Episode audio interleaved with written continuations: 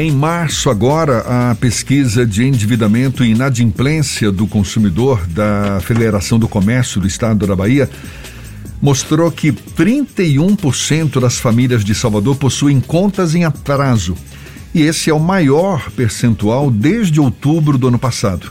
Em termos absolutos, são mais de 290 mil famílias que não pagaram suas dívidas até a data do vencimento, um aumento de 63 mil em relação a este mesmo período do ano passado. A gente conversa mais sobre o assunto agora com o consultor econômico da FEComércio, Guilherme Ditzi. Um prazer tê-lo aqui conosco. Um bom dia para você, Guilherme. Bom dia, Jefferson, Fernando, todos os ouvintes da rádio à Tarde FM. Sempre um prazer falar com vocês, infelizmente, sobre esse assunto que aí está apavorando o dia a dia das famílias. Pois é, aumentou a quantidade de famílias que estão com as contas em atraso. Agora resta saber se essas famílias vão ter condições de pagar suas dívidas. Qual é a sua percepção? O que, que os números da pesquisa da FEComércio revelam, Guilherme? É, primeiro de tudo, esse, esse dado mais acentuado aí da inadimplência não é nenhuma surpresa porque no ano passado as famílias foram tomando crédito para complementar a sua renda, já que o desemprego estava muito elevado, as famílias não conseguiam ir até o supermercado fazer suas compras, então buscava ali no, no cartão de crédito, nos carnês, uma possibilidade de ampliar a sua renda. Só que ele estava imaginando, né, Jefferson, o que esse ano seria melhor, que haveria uma recuperação do emprego, uma recuperação da renda. Então eu poderia fazer aquele compromisso do passado para poder pagar nos dias atuais. Qual foi o problema? A situação não foi tão positiva assim.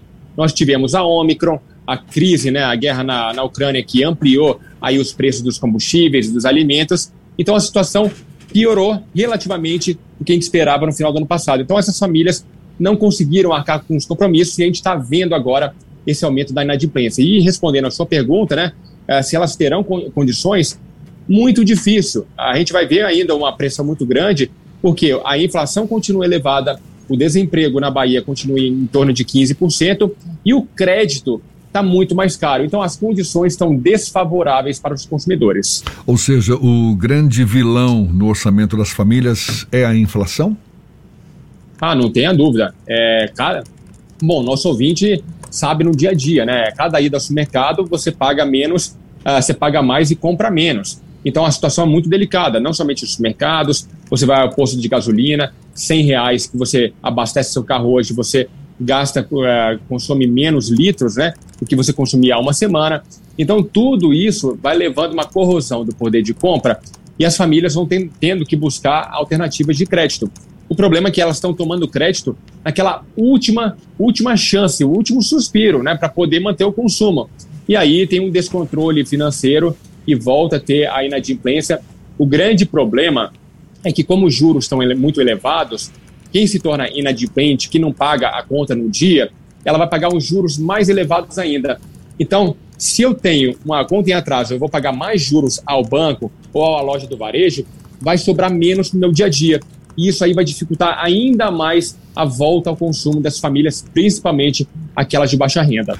E o que surpreende também, Guilherme, é nessa busca por crédito para suprir essa dificuldade financeira no momento, o cartão de crédito acaba sendo um dos, uma das saídas mais frequentes. E a gente sabe, o cartão de crédito é um dos que oferecem juros mais altos. Por que ainda essa preferência pelo cartão de crédito? É, a preferência porque há uma facilidade muito grande, né? você fazer uma compra uh, no carnê, você tem uma certa burocracia, né? Precisa ter o cadastro, etc e tal. O cartão você tem ali aquele dinheiro de plástico, você gasta 10, 15 reais, seu limite é de 200, 300 reais. A pessoa normalmente, né, gasta o cartão do, do vizinho, de um familiar. Então, nessa mistura maluca aí do dia a dia, uh, não há um controle, né? É difícil você achar uma família que, olha lá, olha, eu gastei na, no, uh, no supermercado X, na farmácia Y, na padaria uh, X. Então, você não tendo controle dificulta muito esses gastos, principalmente quando a gente fala de cartão de crédito. A gente está falando de gasto de 10, 15, 50 reais, que no final das contas, se você não se atentar, vira uma bola de neve. E aí você falou muito bem, é, isso é um, uma, uma atenção aos nossos ouvintes, porque a taxa de juros do cartão de crédito, do rotativo, se você não paga a fatura, está em torno de 360% ao ano. Que absurdo. Então, é, é, é extremamente importante que a família, neste momento, tenha muita consciência em gastar no cartão de crédito. Evite ceder o seu cartão de crédito para vizinho, para amigo, familiar e uh, centralize em um, no máximo dois cartões. Porque muita gente né, vai tendo um limite maior aqui, a data de vencimento mais estendida ali. Então vai tendo um conjunto de cartão, eh, de cartões 5, 6, 7, chega no final, não tem controle. E aí a taxa de juros vai corroer a renda se não tiver um controle uh, rígido nesse momento tão importante.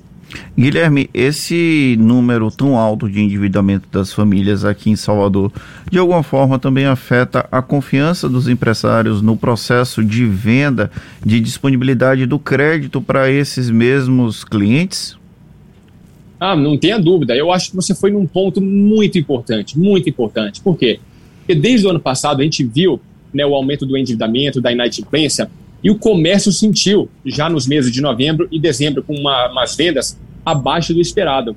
E quem é do comércio, quem está nos escutando aqui e, e, é do comércio, nas vendas do dia a dia, sabe que o ritmo está muito fraco desde janeiro, passando fevereiro e agora em março. As pessoas estão meio apavoradas porque o cliente não está vindo até a loja, não está tendo um ritmo de consumo.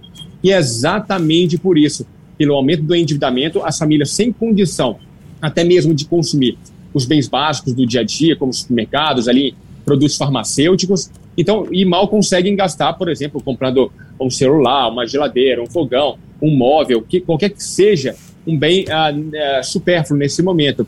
Então, você tocou um ponto muito importante, porque abala muito a confiança do empresário e a gente está sentindo, tanto nos números quanto na, nas conversas que a gente tem com empresários, uh, que o ritmo está muito fraco esse ano.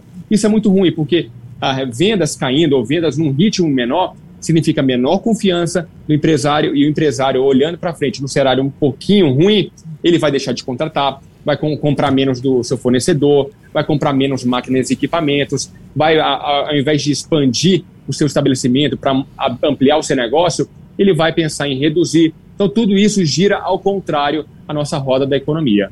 Para além desse alto percentual de endividamento, a gente também tem as consequências da inflação, que é a redução do poder de compra do brasileiro médio esse impacto ele já começa a ser mensurado e sentido pelas empresas que compõem a roda da economia aqui na capital baiana ou esse essa percepção ela ainda vai demorar a chegar no pequeno e no médio empreendedor? Não, já chegou. Eu acho que isso aí já é uma realidade do empresário que já sentiu. Os grandes, por exemplo, eles têm um poder de barganha, eles podem comprar dos seus fornecedores a um preço mais baixo, com condição de crédito no sistema financeiro muito mais vantajoso.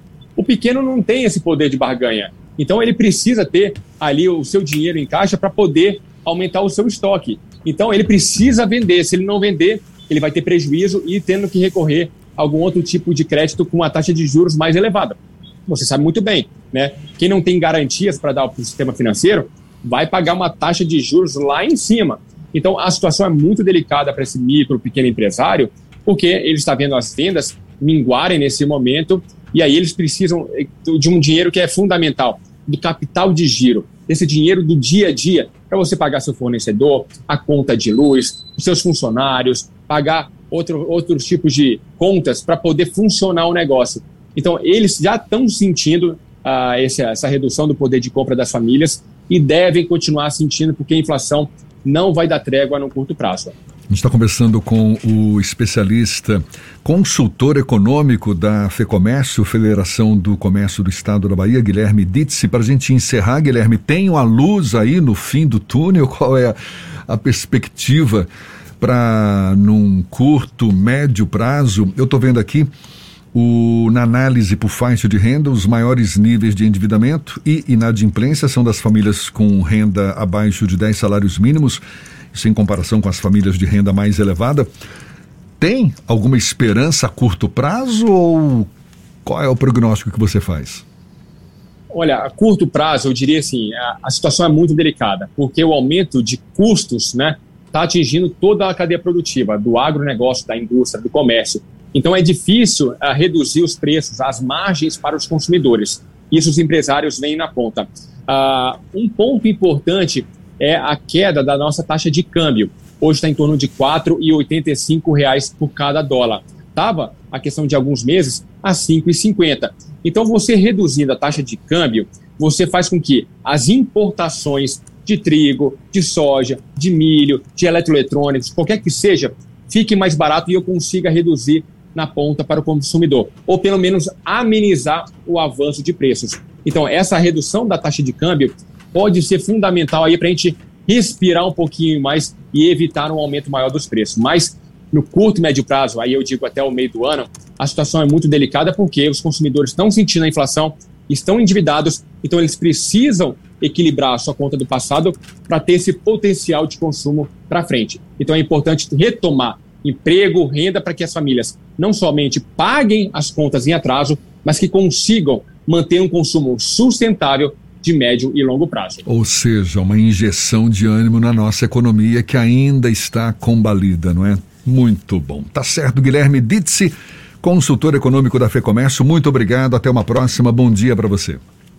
Obrigado, até uma próxima. Sempre um prazer falar com vocês. Prazer todo nosso. Agora, 8h40 na tarde FM.